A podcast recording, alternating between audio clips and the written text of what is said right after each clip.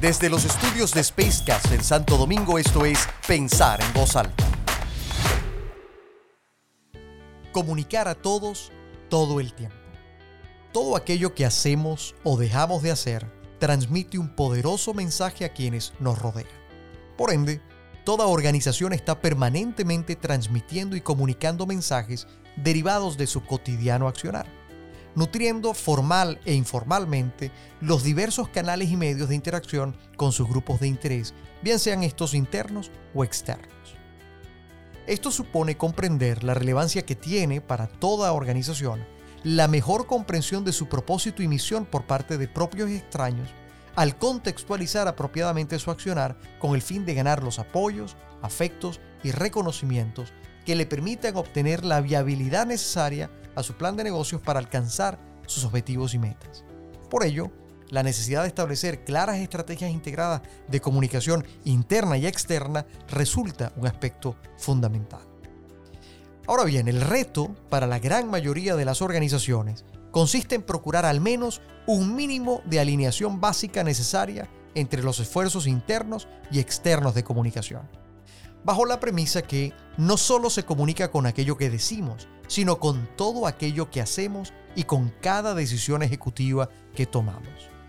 De allí la importancia del trabajo en la mesa de toma de decisiones de aquellos cuyo trabajo supone coordinar la traducción de esas decisiones en mensajes correctamente interpretables a través de las acciones comunicacionales que les acompañan.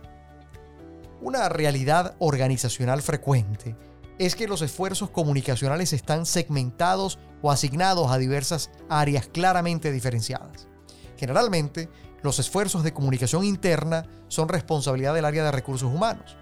y los de comunicación externa se distribuyen entre aquellos de carácter o fin comercial, asociados por ejemplo con sus productos y servicios, sobre las que el área de mercadeo tiene injerencia, y aquellos con un carácter fundamentalmente institucional, sobre los que las áreas llamadas de relaciones públicas o comunicaciones corporativas o asuntos públicos tienen responsabilidad. En todo caso, la distribución de la voz empresarial entre varios gestores con frecuencia, bajo la ausencia de una estrategia integrada, puede llegar a desatar un nivel de desalineación tal que deja de contribuir a la consolidación y fortalecimiento del posicionamiento de empresa y más allá de desaprovechar valiosas oportunidades para esta, puede incluso llegar a revertirse generando ruido, confusión e incluso daños a la organización. A inicios de este siglo, y ante lo que se anticipaba ya con el impacto de Internet, The Clue Train Manifesto, un documento por allá por los años 90, adelantaba algunas premisas en relación a la importancia de comprender un nuevo paradigma en la relación empresa, entorno, mundo interior. Entre los diversos puntos que destaca este documento, resaltan algunos que resultan clave para comprender lo que yo denomino la indivisibilidad de la comunicación cuando pretendemos hoy separar artificialmente la comunicación externa de la comunicación interna. Si bien toda comunicación tendrá un foco y un énfasis determinado, no podemos perder de vista que hoy todo lo que se comunica hacia adentro terminará afuera. Y todo lo que se comunica hacia afuera terminará adentro. Hoy por hoy, difícilmente hay secretos en las organizaciones que se puedan guardar por mucho tiempo ante un mercado hiperconectado que termina por saber más de los productos y comportamientos de la empresa que, en ocasiones, su propio liderazgo. Y de esta misma forma, estas realidades son transmitidas de unos a otros, bien sean ciertas o no, a través de todo el espectro democratizado del Internet. Por otra parte,